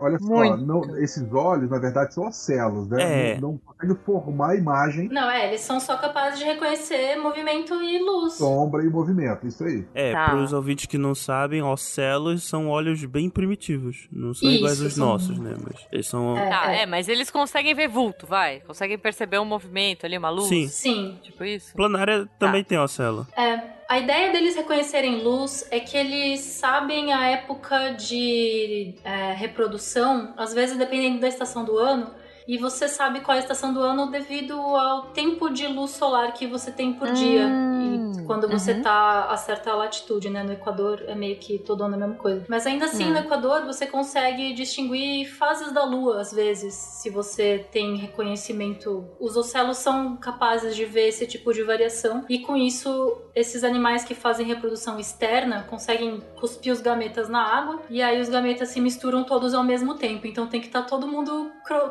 combinado de fazer isso ao mesmo tempo, para que a, a reprodução seja bem sucedida. Caramba, gente. Ok. Né? A gente tá falando de, de, de molusco. É, esse aqui, é, desse bivalve, é um ocelo, mas a gente pode pegar um polvo que tem um olho fantástico, né? Que ele consegue identificar profundidade, cores, um monte de coisa. Sim, a Uhum. gente fala dos, dos cefalópodes mais pra frente um pouquinho. E aí eu ia falar de como é que os bivalves fazem pérolas. Então, Hum. basicamente, você pega a sua ostra, aí ela sem querer vai abrir demais a boca e vai entrar uma, um grãozinho de areia dentro Tá dela. vendo? Boca fechada não entra mosca. É, a pedra no sapato é meio desconfortável. Então É. o que, que você faz? Você já secreta a sua concha, e sua concha é incrível, linda, maravilhosa e confortável. E se eu isolasse essa pedra no meu sapato com essa concha? Então elas fazem camadas concêntricas naquela pedrinha e vai virando uma pérola, que é só a parte interna bonita da própria concha do, da ostra. Uhum. Por isso que quando você abre uma ostra, do lado de dentro ela é, né, tem aquele efeito É, a nacarado. tal da aquele madrepérola, efeito- a corzinha. Exatamente. Meio iridescente, Aquela coisa bonita, bonita. Isso. é. Aham, interessante, E interessante. aí existiam é, fazendas de, de pérolas que as pessoas colocavam pedrinhas dentro das ostras de propósito. É, eu já vi lugares que eles colocavam, sei lá, por exemplo, imagenzinhas pequenininhas, tipo um mini budinha, sei lá, pra ostra. É, é tadinha, Acredito. né? É, se põe, botam, e aí fica um budinha de madrepérola. Coitada da ostra. Tô, tô com dó Sim, agora. e aí eu esqueci de anotar isso, mas os bivalves têm um músculo muito forte que é dorso ventral, que é o músculo que quando eles contraem, eles fecham as duas válvulas da ostra, os dois lados. Então elas fazem plaque. Então, quando você quer abrir uma ostra, você tem que enfiar a faca e cortar esse músculo e aí ela faz aft e abre fácil. Tadinho. E eu, Melhor situação onomatopeia. e eu nunca consegui fazer isso na minha vida inteira. Eu tenho 31 anos nas costas e nunca consegui abrir uma ostra. Oh. Eu sou muito ruim em tentar achar o músculo com a faquinha e fazer placa. Eu, não, não vai. Nunca, nunca, nunca nem peguei um monstro na minha vida. Não sei nem por onde vai. É. Não, Depois não, sou eu a bióloga de laboratório, né? Aí, tá vendo? Ah, mas eu não Não, gente. ostra lá no ostra- laboratório, pô. Ostra também é zoando, viscoso Caio. e horroroso. Va- vamos, vamos ao próximo, gente. Vai. que mais que a gente tem aí? A gente tem outro grupo chamado Escafópoda. Cafópoda. Dente é, escafópoda porque eles parecem um escafandro. É esse lance. ele- Eles são. Ah, o- a concha que eles fazem é tipo um cone comprido, que parece um dente de elefante mesmo. E ele é Caramba. furadinho em cima e embaixo, e, e eles usam. Eles ficam afundados dentro do, do substrato e fica só usando a pontinha pra respirar, e eles estão lá de boinha. gente, é isso. É, é um. Parece um marfim de elefante mesmo. Olha, é bem É. interessante. Bem com a corzinha. Engraçado que eu olhei, eu lembrei que parece uma cornucópia. Olá. Uma Sim, cornucópia. parece porque É. a corno- os cornos são ocos e são secreções de queratina que o- o- animais tipo bodes fazem, né? Que interessante. E Ok. aí a secreção do KCO3 faz de fato esse, esse dentinho aí de marfim. Feiozinho. Fe- Isso não se come, né, gente? Ah, Olha, deve comer. Alguém Ai, deve, deve, comer, né? não duvide. pois é, é isso que eu ia falar. Tem umas 30 espécies no Brasil, totalizando umas 800 no mundo. Eles Caramba. têm essa coisa, essa concha em formato de cone aberto em ambos os lados e vivem na- no substrato arenoso ou lam- lamoso. A parte mais fina do cone fica pra cima, eles se enterram. E aí a parte mais aberta tem uns pequenos tentaclinhos que vasculham o sedimento por comida e eles levam até a boca. Aí tem uns bem pequenininhos de 2 milímetros e uns pouquinho maiores de 20 centímetros. E aí deve, as pessoas devem comer, devem vender essa concha esquisita. Deve ter. Alguém deve ter achado algum valor econômico pro ta- tadinho do dente de elefante. Imagina se tu olha um negócio desse na praia e tu fala, nossa, é coisa diferente. É, Vou comer. É. Por quê, né, gente? Ok. Na- Tá então, bom. ó, então vamos contar a história. O Darwin era parte de um clube de cavalheiros ingleses que experimentavam carne de tudo o que existia na face do universo. Então ele Ai, foi pra ai. Galápagos comer carne de tartaruga. E lá ele teve umas ideias.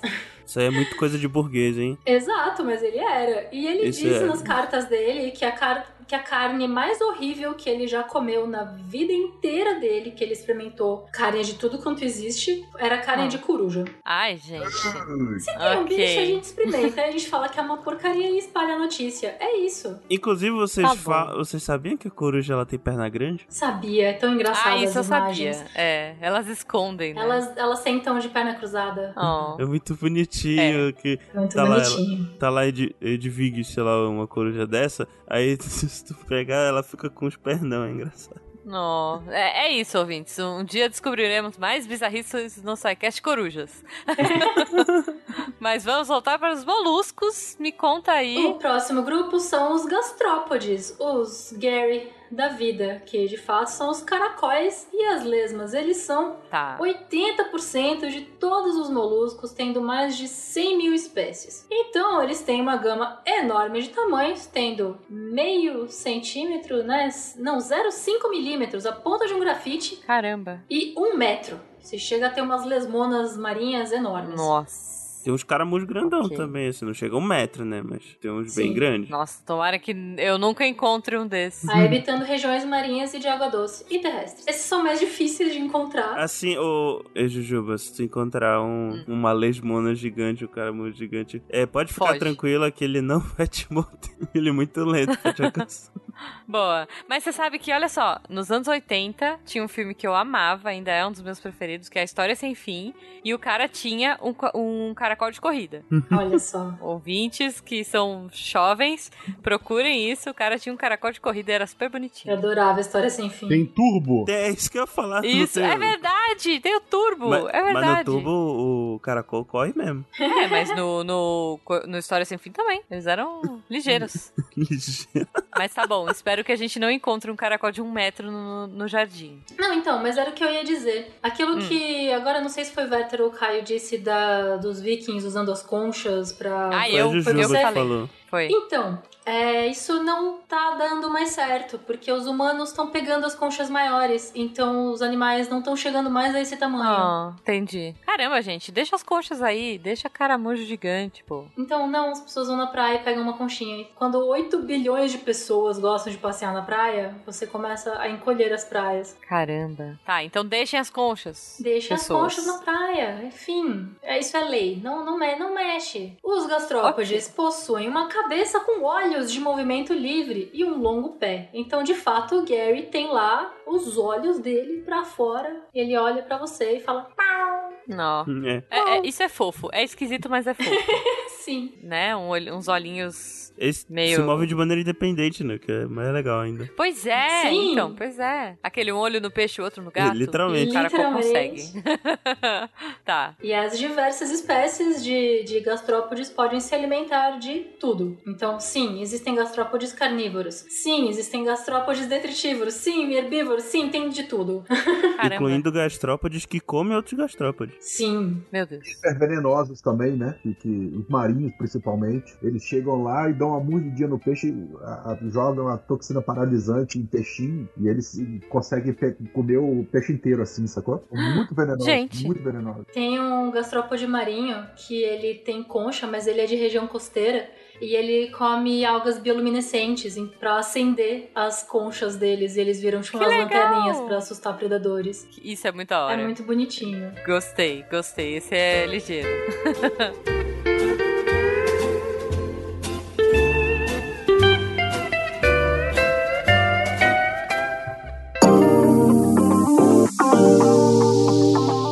the reason's good, so so I can't be too mad. Okay, are you enjoying vacation or something like that? Yeah, I was I was at uh, Carnival in Rio Oh. de Janeiro for a. Oh, okay, okay. You're here in Yeah, Brazil. Yeah, yes I am. Olá, pessoas, e sejam bem-vindos a mais um Momento Cambly. E agora que o carnaval acabou e o ano começou, até o meu tutor dessa semana tá aqui no Brasil, tava no Rio curtindo o carnaval. É, acho que agora dá pra gente estudar, né? Vamos começar a tirar os planos do papel e começar a planejar aí o nosso ano, o nosso 2023, falando inglês, ficando fluente em inglês, melhorando, sei lá, o que você quiser. O que, que você acha? E o melhor jeito é fazendo Cambly, gente. Fala sério, aula particular com um tutor nativo ou agora na novidade das aulas em grupo, é, você escolhendo o seu horário, o seu nível de inglês, o que, que você quer conversar. Gente, é, é maravilhoso. Você vai no seu ritmo, do jeito que você quer, com o professor que você quer, no tema que você quer conversar. Ah, hoje eu quero falar de carnaval. Ca- Vai achar professor, olha aí o meu professor essa semana no Rio. Não, quero falar de psicologia. Coincidentemente, o meu tutor dessa semana era um psicólogo. Batemos altos papos sobre isso. Ah, quero falar de TI, quero falar de X. O que você quiser, você vai achar, eu tenho certeza. Fora essas aulas em grupo, gente, que são muito legais, né? É, acho que a gente já mostrou um pouquinho aqui, mas pra falar de novo, pra quem não ouviu nas semanas que eu fiz as aulas, as aulas são você, um tutor e no máximo mais dois outros alunos. E é muito legal pra você praticar o listening, pra você ouvir sotaques diferentes, pra você começar a conversar com pessoas do mundo todo, né? Se você tem um pouco de timidez, é legal pra você quebrar esse gelo aí. E as atividades são muito divertidas. É, eles sempre trazem coisas muito dinâmicas, então eu adorei é, fazer as aulas em grupo, super recomendo também. E se você, ouvinte, tá pensando assim, nossa, que massa, meu, deve ser muito legal, maravilhoso, mas Juba, veja bem, deve ser caríssimo, porque é tudo tailor-made aí nesse esquema, ouvinte, relaxa. Tem desconto em todos os planos anuais. E só pra você ter uma ideia, tem plano saindo a partir de 68 reais por mês, com aula de uma hora de duração por semana. Sério, não perde tempo. Essa promoção tem cupom limitado, então corre lá, usa o nosso código SciCast começou, porque né, acabou o carnaval, vamos pra 2023. Ou clica no link aí no post pra conseguir esse desconto e começar 2023 com estilo, falando inglês, super, cara, mudando um pouco as perspectivas aí. E eu tenho certeza que você vai conseguir deslanchar no inglês. Eu melhorei muito desde que eu comecei. Assim, né, trouxe algumas semanas, ah, poxa, é inglês real, eu tropeço sim, eu não sei termos, mas eu gosto muito porque os professores são muito simpáticos, eles são muito gentis ao me dizer o termo que tá certo, ao me ajudar a aprender o termo correto, ou é muito legal por eles serem nativos, né? É, é legal que a gente eu preciso tentar explicar para ele uma palavra que eu quero dizer e aí nisso eu aprendo a falar inglês também. Eu vou aprendendo de outras formas como contornar uma dificuldade de linguagem, né? Assim, tem um, um chat do lado que você pode traduzir, você coloca lá a palavra que você quer, o termo que você quer e ele traduz, né, tanto do inglês para o português. Mas eu acho que é muito massa essa coisa de você tentar explicar para ele, sei lá, tentar explicar uma expressão brasileira ou ele tentar te explicar uma coisa da cultura. Essa troca é riquíssima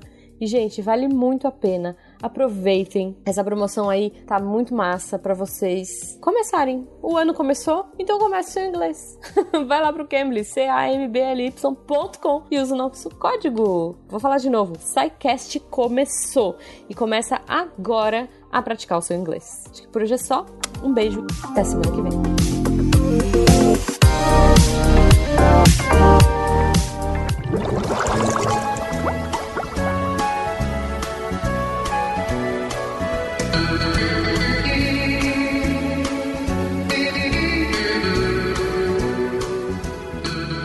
Gastrópode tem que falar da torção do corpo, né? Que ele faz cocô em cima da cabeça. Exatamente, É, é, tem um verdade. monte de coisa anatômica ainda pra falar. Eu tenho trocentas mil Oi? curiosidades sobre gastrópodes. Nossa. Imagina que tu pegasse as tripas, as tripas do, do, do, do, cara, do caramujo, eu ia falar caranguejo, olha só. As tripas do, cara, do caramujo, eles ficam pra cima do corpo, né? Que é Tá. protegido pela concha. Só que aí, eles têm uma torção. Então, tipo, pega a tua tripa e vira, assim, tipo, teu intestino. Dá uma torcida. É isso que acontece. Ah. Ô, ô, Juba, pensa que a cabeça dele, é, daquele gastrópode primitivo ideal, a cabeça Tá. e os olhos estão num lado, né? Tem um sistema digestivo, Isso. boca, Sim. estômago, intestino e ânus. Sim. Só que Tá. por algum azar do destino darwinístico, Deus ou o que for, ele, os gastrópodes eles fizeram a torção de 180 graus. E aí o cu fica em cima da cabeça. É. É, a bunda Gente. dele, o ânus fica em cima da cabeça. Explicação disso, não tenho a mínima ideia. Aconteceu. É aquele tipo de coisa. Gente. A evolução nunca puniu eles por terem feito isso, então deu certo. Tá, mas isso é padrão? É, É. isso? É, é por padrão? Não é que assim, um dá ruim dá nó nas tripas? Não, não, não, não, não, não, não, todos os gastrópodes têm isso. Sim. Aí, assim, Caraca! é, Ah. acredita-se que eles têm esses olhos pra cima, justamente pro, né, pra, pro, pro cocô não cair em cima do olho. Ah, pra desviar, Pra Desviar. não cair. Caramba. O que os olhos não veem, o coração não sente. Isso. Entendi.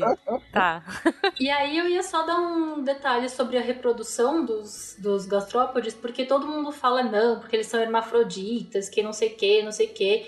E existem muitos que são, mas alguns não são. E alguns têm reprodução interna, alguns têm reprodução externa. Porque quando você tem 100 mil espécies, os bichos fazem o que eles estão afim. Mas todos cagam em cima da boca, né? Mas todos caem em cima da cabeça. Tá. E aí eu vou fazer curiosidades legais sobre os gastrópodes depois que a Thaís fizer a parte dela aí, falando das, das desgraças não...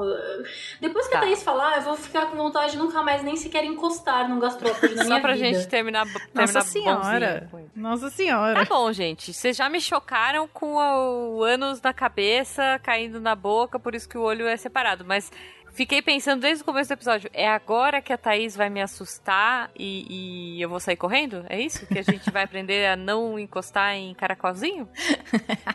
É, não encosta no caracolzinho e também não entra em lagoa de coceira, né? Tá. Então, tem vários gastrópodes aí que eles estavam falando que eles são infectados por vários parasitas nossos, assim. É, vários, assim, vários na mesma linha de tipo de doença, assim. Não, mas eu sei contar, é um, dois, vários, então tá tudo bem. É um, dois, vários, exatamente. Eles são infectados por partes de ciclo de vida de alguns plateumentos e alguns nematóides também. O que a gente conhece mais é a esquistossomose, que é o esquistossoma Tá. mansoni, que é isso que eu falei da lagoa de coceira. Parte da vida do, do esquistossoma mansoni é, passa na gente, e passa no caramujo que chama bionfalário, que é um, um gastrópodezinho. Então, se o ouvinte lembra de estar no ensino médio, ouvir daquela aula de parasitologia, é aquele momento onde a gente fala, não entre em lagoas que você vê caramujos em volta. Super lembro dessa aula. Super lembra Nossa, dessa aula? Você tá sendo irônica, não? Não, o pior é que eu super lembro. Lembrei até da imagem da minha professora falando disso, cara. Eu nunca esqueço que esquistossomose era o diagnóstico do primeiro episódio House. Caramba. É. Olha aí. É. E o que acontece é que parte do ciclo de vida envolve a, a, a passagem pela bionfalária, por esse caramujo. Então, o, o ciclo é feito. Por exemplo, um humano infectado. Os ovos desse Schistosoma mansoni saem nas fezes, então em locais onde não tem o nosso maravilhoso saneamento básico. Uhum. Sai que é esse saneamento básico que eu não sei o número, mas enfim, Pois é. tá, tá aqui citado. E todos os é, sidecasts de doença negligenciada que a gente falou em algum momento, a gente fala sobre saneamento básico. Mas o que acontece é, o, o humano infectado libera os é, ovos nas fezes, local que não tem saneamento básico, essas fezes entram em contato com a água. A água é, faz com que esses ovos entrem no, no caramujo. No caramujo eles se transformam em outras, é, outras formas. E a forma cercária sai do caramujo e é, é cíclico, né? Tipo, ele tem um- uma liberação de- dessa quantidade de cercária dependendo do horário do dia, dependendo da temperatura da água. Então, é um ciclo muito bem adaptado a locais de, de baixo saneamento básico. E ela tem, tipo, até, até uma correlação de horário de liberação dessas cercárias e horário que as pessoas vão tomar banho nas lagoas, sabe? Então, tipo, é, é complicado. Porque essa cercária entra, penetra na pele da pessoa. E por que que chama lagoa da coceira? Porque ela causa uma coceirinha a hora que ela entra, essa cercária. Então, a hora que ela entra, ela tá tentando entrar pela, pela pele. A hora que você coça, você provavelmente Caraca. faz uma reação inflamatória ali, você libera alguns vasos, ela entra na sua corrente sanguínea. E aí você se infecta de novo com a forma intermediária desse desse parasita, ele vai viver dentro do seu sistema porta-hepático, que é uma, um conjunto de vasos que liga o intestino ao fígado, e lá ele vive por anos. Então você pode ficar anos vivendo com esse parasita, é um parasita é, plateuminto, ou seja, ele é dos, dos vermes achatadinhos, né? Ele parece uma fitinha, tipo da tênia, do mesmo tipo, do mesmo grupo da tênia. Problemas com essa doença. Quanto mais parasitas você tiver, e aí o macho e a fêmea, eles se dividem em macho e fêmea dentro de você, eles ficam se acumulando nesse sistema porta-hepático, você para de absorver nutrientes, ou seja, todos os nutrientes vão para eles, ao invés de Folgados ficarem... ainda. É, parasita. Minha vida estudando esses bichos. Justo. Justo. E todos, a maior parte dos nutrientes vão para ele, eles vão no, no camarote do seu corpo, que é o, o, o sistema porta-hepático, que é onde a- todos os nutrientes que saem do seu intestino vão pro fígado para ser metabolizados, eles pegam no caminho e eles vão se reproduzindo ali, vão fazendo os vasos se distenderem, vão fazendo com que você não tenha troca, você vai perdendo a troca de água entre o seu intestino e o sangue, e aí o que acontece é que você vai acumulando líquido na cavidade peritoneal, que é onde você tem uma, uma camada de pele que. uma camada de tecido que segura os órgãos. Então, as pessoas que têm esquistossomose geralmente têm uma barriga bem avantajada. Então, geralmente criança que você vê com uma barriga muito grande, a chance dela estar infectada com esquistossomose ou com algum outro parasita que fica no sistema linfático, ou seja, impede a troca de água entre os tecidos e o sangue, é, você vê um, um acúmulo de líquido muito grande dentro da barriga. Aquilo tudo é água, é, inclusive ela é também chamada de barriga d'água. É, isso que eu ia falar. Eu lembro do termo barriga d'água na escola. Ela é chamada de barriga d'água por causa disso. Você tem uma, um acúmulo de proteína. No fim das contas, você não consegue tirar a proteína do, do, do meio extracelular. Ou seja, a proteína fica para fora da célula, ela chama a água, a água fica em volta dela e a barriga vai crescendo, crescendo, crescendo. Como você Caramba. tem é, parasitas vivendo no seu sistema que faz essa troca, você não consegue devolver essa água para o sangue, devolver essas proteínas e devolver essa água para o sangue. E isso só vai piorando. E, enfim, sai um pouco do molusco, mas o molusco é parte do ciclo de vida desse animal plateuminto, que é um problema de saúde pública bem chato no Brasil e que enquanto não tiver saneamento básico, a gente não se livra dele. Caramba, gente. Então fica a dica: se você entrou no lago e coçou, ferrou. Tipo, já vai pro hospital, porque você vai ter que tomar. Já, já vai pro hospital, entendeu? Você já vai Tá. ter que tomar Nossa. alguma coisa. Você já vai ter que tomar alguma coisa. Que E delícia. tem como? Você percebeu que deu ruim, você vai pro hospital, tipo, você vai- entra no lago, sentiu uma coceira, fala, putz, pode ter dado ruim. Ah, não, tem que esperar um pouquinho. Tem que esperar um pouco porque você não consegue ter profilaxia só da coceira, entendeu? Tipo, só de coceira você não consegue tomar um remédio que, que vai fazer profilaxia disso. Você vai provavelmente ter que ter uns, alguns sintomas, a perda de peso, porque você tá Entendi, perdendo a entendi. absorção de nutriente. Mas você pode já ficar de olho, entendeu? Você pode já Tá. ir no médico e já ficar de olho bem mais perto disso. É, assim, gente, fica a dica. Vê o- a lagoa, o lago, sei lá, tem molusco perto, tem caramujo, não, não entra. Só, só não. E Exatamente. tipo, é, essa aí, a, a doença, é uma doença que a gente estuda no colegial, né? A gente sabe e Uhum. tal. Mas alguns caracóis também transmitem um- uns parasitas que causam meningite, que também é preocupante outros- por outros motivos. Sim. Eu só queria saber, na verdade, se existe alguma indicação que aquele local está contaminado. Na verdade, é só a identificação visual do, do gastrópode É mesmo. visual. É. É visual. Cara. É visual. E é visual, e é uma coisa assim, tipo, sei lá, aula de ecologia, primeira aula de ecologia da faculdade, você estuda o caso dos, dos caramujos e dos patos, sabe? De tipo, traz o, traz o pato porque o caramujo tomou conta de um lugar onde eles estão vivendo, então você traz o pato pra comer o caramujo, sabe? Tipo, básico de, de interação entre espécies. A gente tem isso, não sei se vocês tiveram, mas eu acho que todo, todas as pessoas que eu conheço que fizeram biologia, em algum momento fizeram ecologia, tiveram esse caso de estudar a quantidade, número de caramujos e número de patos que você coloca num lugar. Inclusive como método de controle de, de espécies. É, caramujo reproduz pra caralho. tipo, é, é tipo Ok. praga, entendeu? Então É. não, não tem como você não ver que aquela lagoa tem caramujo. Não vai ter um caramujinho, entendeu? Saquei, saquei. Não é uma coisa, vai ter tipo um escondido ali, você tomou e você tomou banho naquela lagoa e deu muito azar de você ter sido o premiado com a esquistossomose. Não, cara, vai ter Entendi. tipo trilhões de caramujos Você vai ter que pisar nos caramujos pra entrar. Pra entrar, exatamente. Ai, você vai ter que pisar em caramujo pra entrar. Tá, Entendeu? então é isso. É, e assim, tem, tem uma espécie muito difícil de lidar, porque uns trouxa trouxeram um, cara- um caracol da África pro Brasil, pro sudeste É. do Brasil, aqui pra São Paulo, pra criar, pra, pra ser tipo escargot pra vender. Mas ele era tóxico, ele tinha uma toxina inerente. E aí eles falaram, ah, então deixa aí. E o bicho se Ai. alastrou, não tinha predadores naturais e você não tem É. como pegar o bicho e só matar. Então tem tipo, às vezes tem mutirão de catar caracol e tacar fogo, porque é o único jeito de você lidar É. com essa praga. Gente. Quem é que já é isso? E esse é, inclusive, o caso que a gente estuda na disciplina de ecologia, sabe? Você, você faz um manejo de espécie pegando uma outra espécie pra comer a espécie que é praga. E pro pato, tudo bem. Ele comeu. Ah, não, não, não tenho, não sei. O problema é que o pato po- pode comer outras coisas, não só o caramujo, né? Exato, Entendi. esse tipo É, de, de ecologia é muito complicada, porque às vezes não dá do jeito que você gostaria que tivesse dado. E às vezes o pato ele é, é. muito grande, ele é maior que os patos locais, e ele já, tipo, nem tem como os patos locais brigarem com o pato por comida e tal. Acontece esse tipo de Uhum, coisa. É, e aí o pato que a gente trouxe pra cuidar dos caracóis tá comendo o que os patos que estavam lá antes comiam e o caracol tá lá de boa. Pois é. Gente, é. é. um problema, é um É um problema. problema. Então, pessoas, não tragam caracóis na, na mala de viagem, tá? Hashtag fica a dica. Não tragam caracóis. Vocês são a prova viva de que a evolução pode ser ao contrário. Mas em compensação, agora a gente vai falar de coisas mais legais dos caracóis. Ah, não, eu ia eu ainda ia meter mais pau num caracol ainda. Então mete bem. mais pau no caracol, vai. Eu ia falar que só tem mais. Tipo, o Esquistossomose é o mais famoso de todos, mas a gente tem alguns. É tipo, é o mesmo tipo de, de transmissão, sabe? Em água, é sempre uma, uma lagoa que tem caracol, não só a bionfalária, tem outros tipos de, de caramujo que podem ficar em lagoas numa quantidade bizarra também, que você tem que olhar antes. Você não precisa sa- ser um biólogo e, e saber exatamente quem é a bionfalária. Se você sabe o que é um caracol, ouvinte, você sabe o que, que você pode encontrar perto de uma lagoa e não entrar.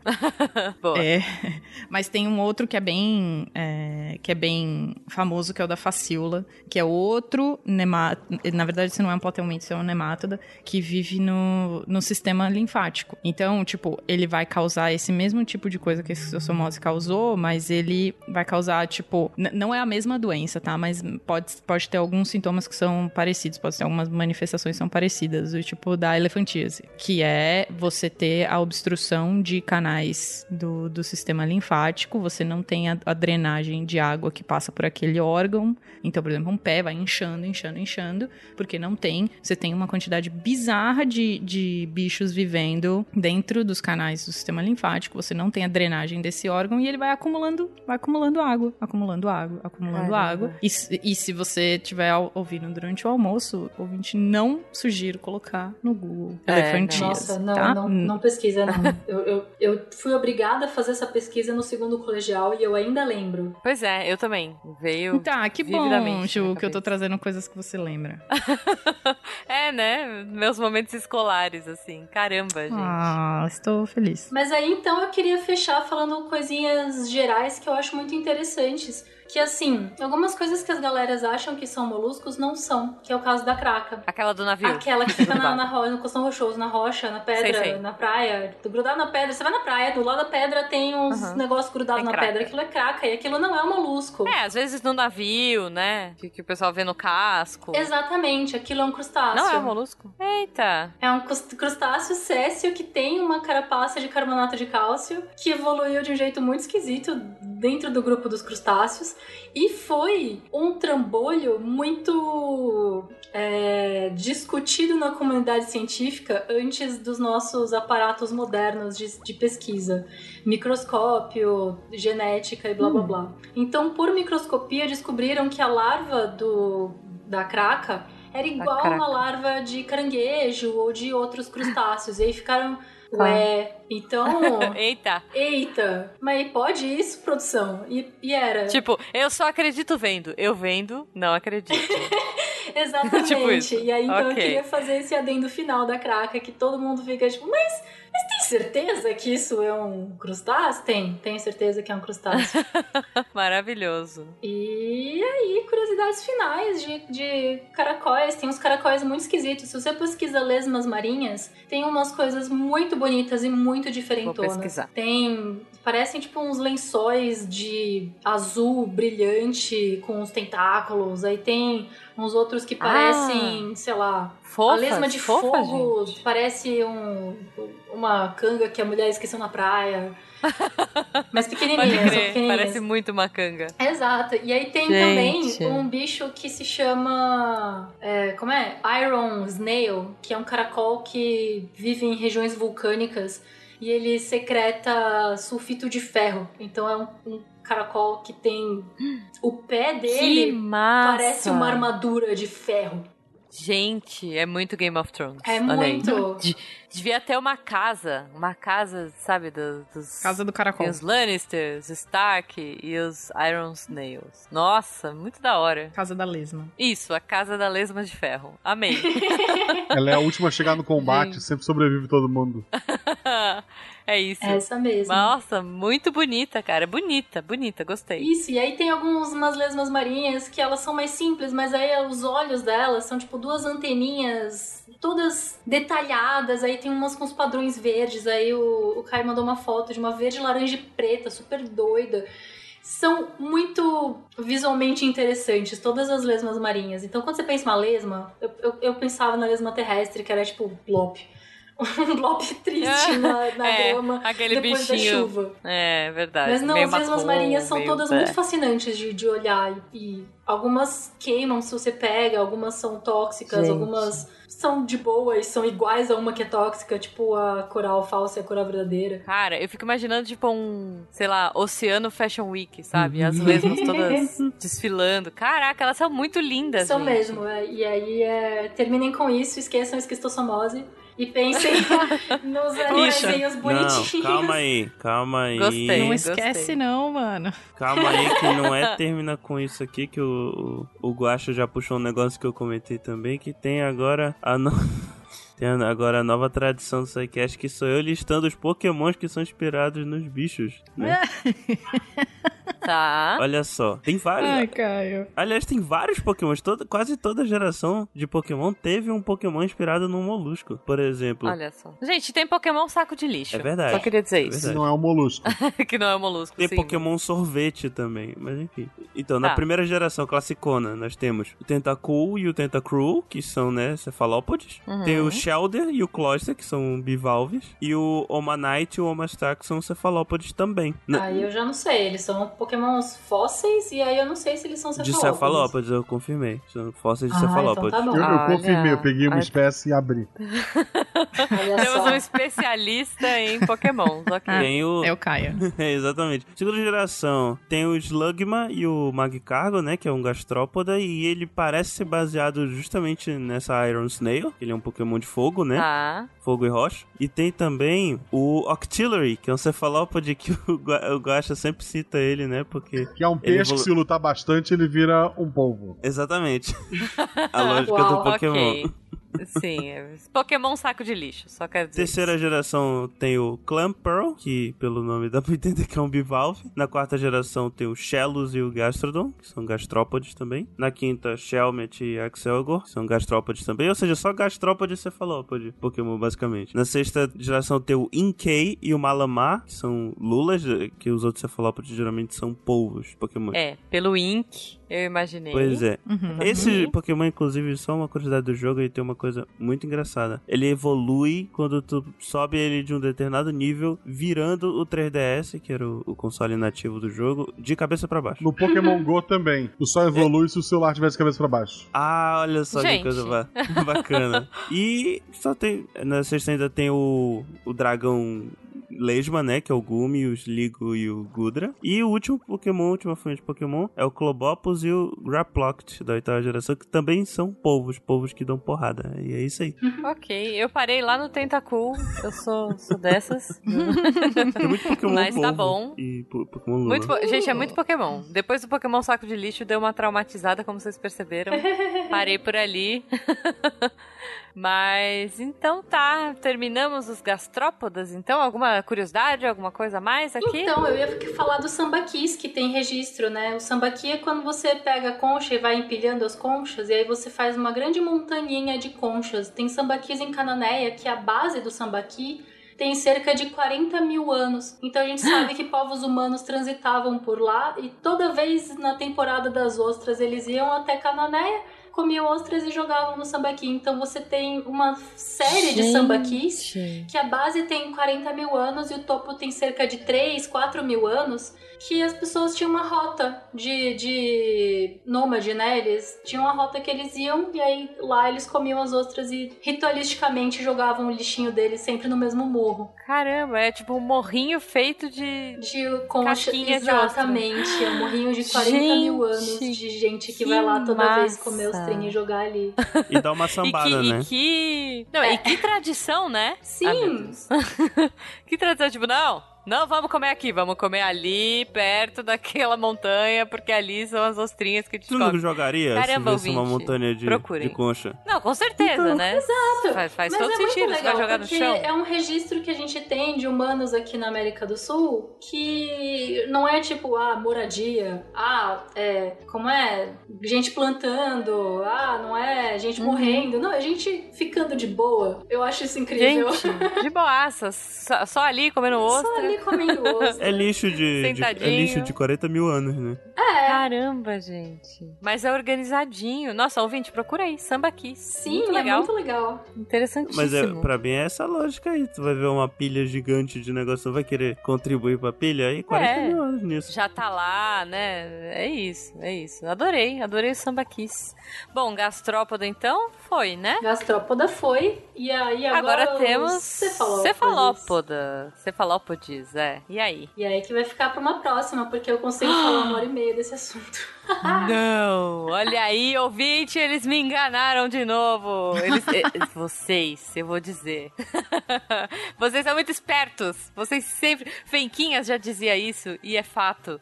Vocês escavam episódios, mas eu acho que os ouvintes. Eu adoro, tá? Vou dizer aqui, tô, tô me fazendo de indignada de brincadeira, mas eu adoro isso. E eu tô chocada que dá pra fazer um episódio só de cefalópolis. Até porque, gente, meia hora dele vai ser a gente falando como a gente ama o povo Paul. Exato. Vocês estão certos. E professor polvo o tempo todo também. E vocês viram É. a quantidade de Pokémon que é inspirado em Cefalópolis, né? Comparado com os outros. É verdade, é verdade. Então, neste episódio, descobrimos que os cefalópodes são mais queridinhos dos Pokémon. É. moluscos. E adorei, gente. Então é isso. Então ficamos por aqui, já com essa promessa de fazer um episódio todo dedicado aos cefalópodes. Sim. Maravilhoso. É... Thaís, a gente tem que ter medo de cefalópodes também? Só pra eu Não, me preparar são os- psicologicamente? São os melhores animais. Ah, Eu, te- olha eu aí. tenho uma pergunta. tenho uma pergunta pro Guaxa. Guaxa que é de, de Santa Catarina, né? Se vocês tivessem uma festa do povo, seria a Octopus Fest? Ok. Ah, maravilhoso. Eu tô segurando minha risada aqui. Eu queria ver quanto tempo ele ia demorar pra responder.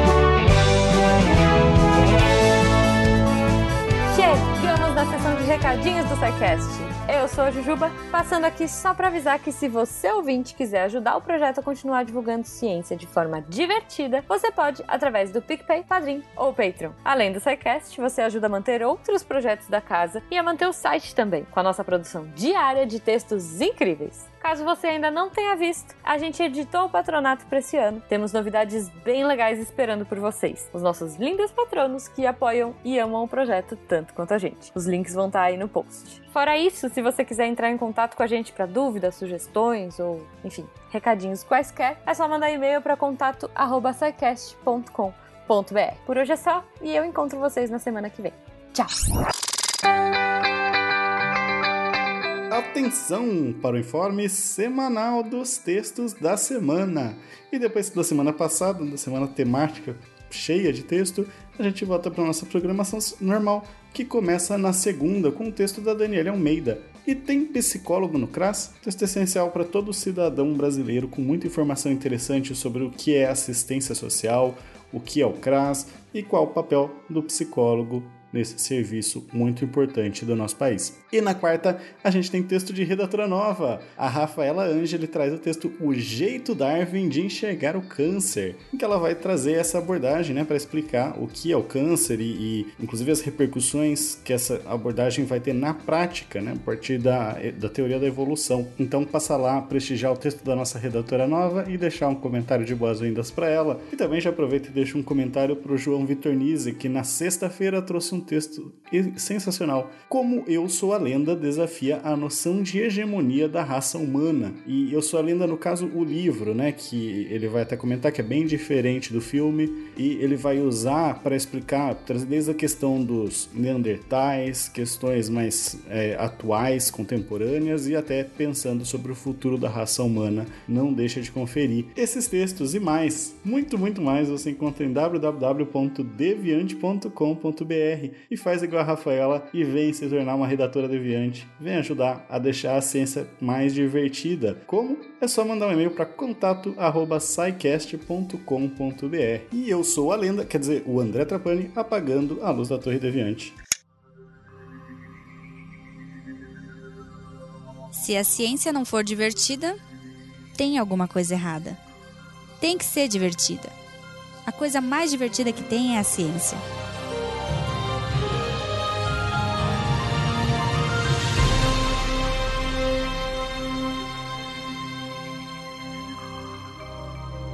Este programa foi produzido por Mentes Deviantes.